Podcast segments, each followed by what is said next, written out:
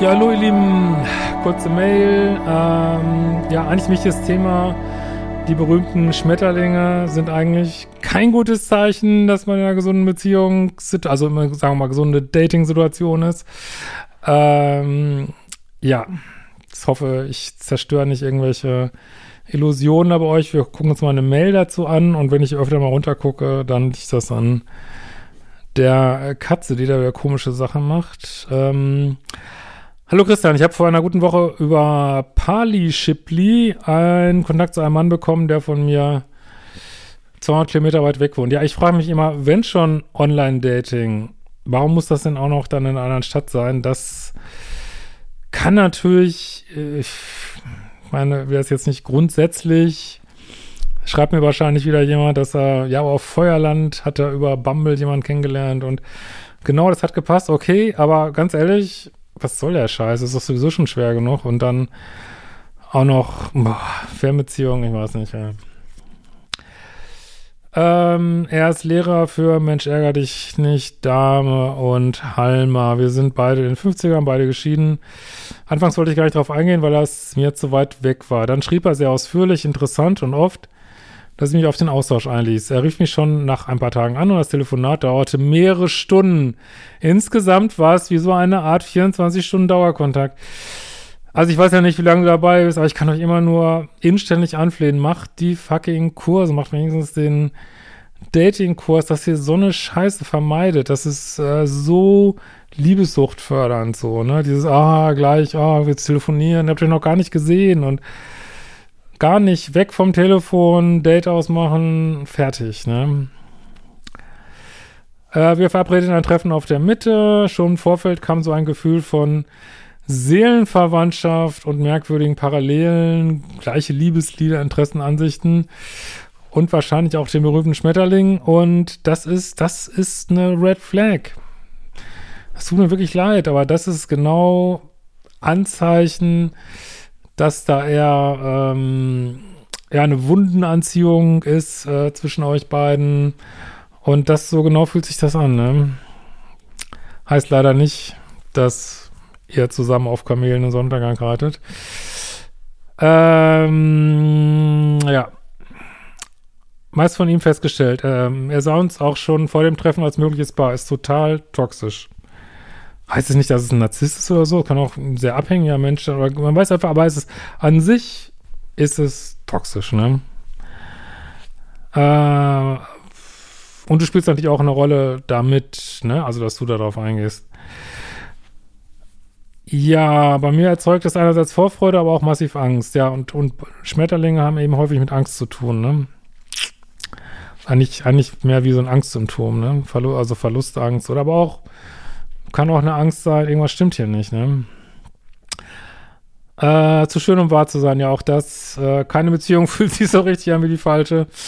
Und ich dachte an deine Videos, das Treffen war meinerseits auch von großer Nervosität begleitet. Bei unserem ersten Aufeinandertreffen war dann schon von Beginn an klar, dass nun eine, eine Beziehung würde. Das ist überhaupt nicht klar, wenn ihr das erste Date habt. Und auch das, dieses Tempo, ich meine, ich kann euch immer nur wieder anflehen, macht die fucking Kurse, weil da steht da alles drin, ne? Lovebombing, Fast Forwarding, ist wieder so die ganze Armada hier.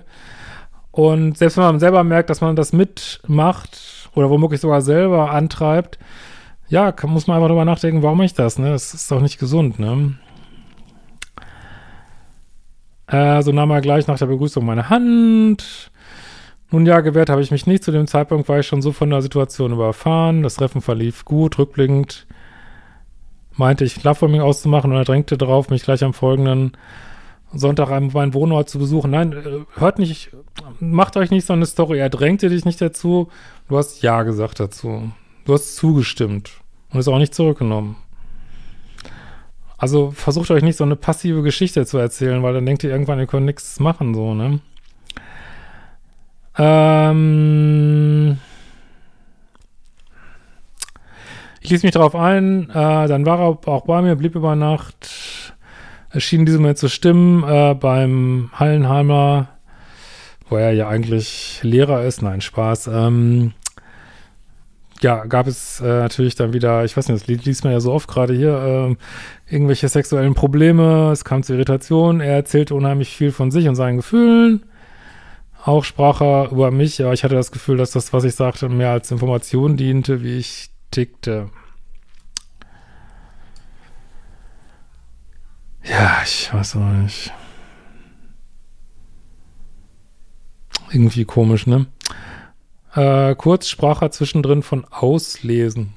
Ich wurde immer misstrauisch. Dann erzählt er mir von einem, ja gut, das lasse ich jetzt mal weg, einerseits, weil es auch so spezifisch ist und, äh, aber er erzählte eine sehr, sehr merkwürdige Geschichte, die jetzt auch nichts zur Sache tut, die aber in dir, kann ich auch verstehen, wenn man, wenn ich, selbst wenn ich die lese, ein Gefühl aufkommt von, also irgendwas passt hier aber mal gar nicht.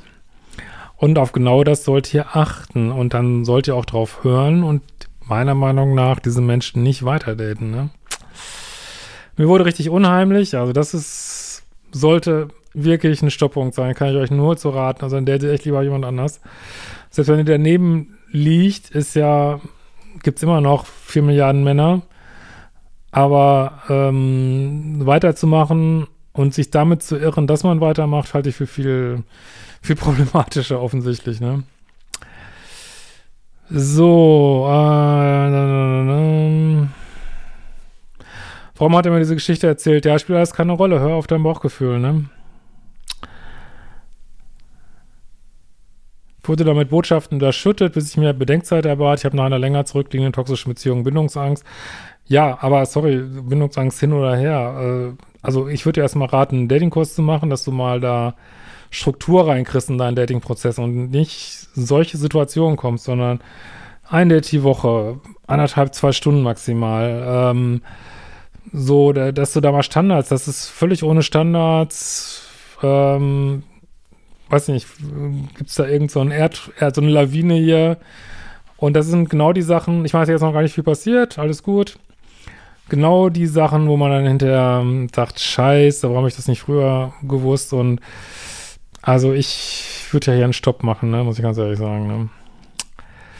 Das ist ein Riesenproblem. Ich suche das Haar in der Suppe. Hier ist aber kein Haar in der Suppe. Hier ist geradezu äh, Büschel Extensions in der Suppe, würde ich mal sagen. Äh, andererseits habe ich das Gefühl, stimmt irgendwas definitiv nicht. Männlicher Borderline, das spielt keine Rolle. Du hast ein schlechtes Bauchgefühl. Fertig, ne? Gut, in diesem Sinne, hört auf euer Bauchgefühl, macht die fucking Kurse, macht nicht nur die Videos. Und äh, mein, unser neuer Podcast kommt raus. Bald. Abonniert ihn schon mal. Findet ihr überall, Spotify und so weiter. Dopamin mit zwei A heißt der. Mit, ähm, also unser Beziehungspodcast mit Aline und mir. Super spannend, glaube ich. Dass ihr nichts verpasst. Äh, der wird dann so 14-täglich kommen. Und vielleicht sehen wir uns ja auch auf einer von meinen Lesungen. Ciao.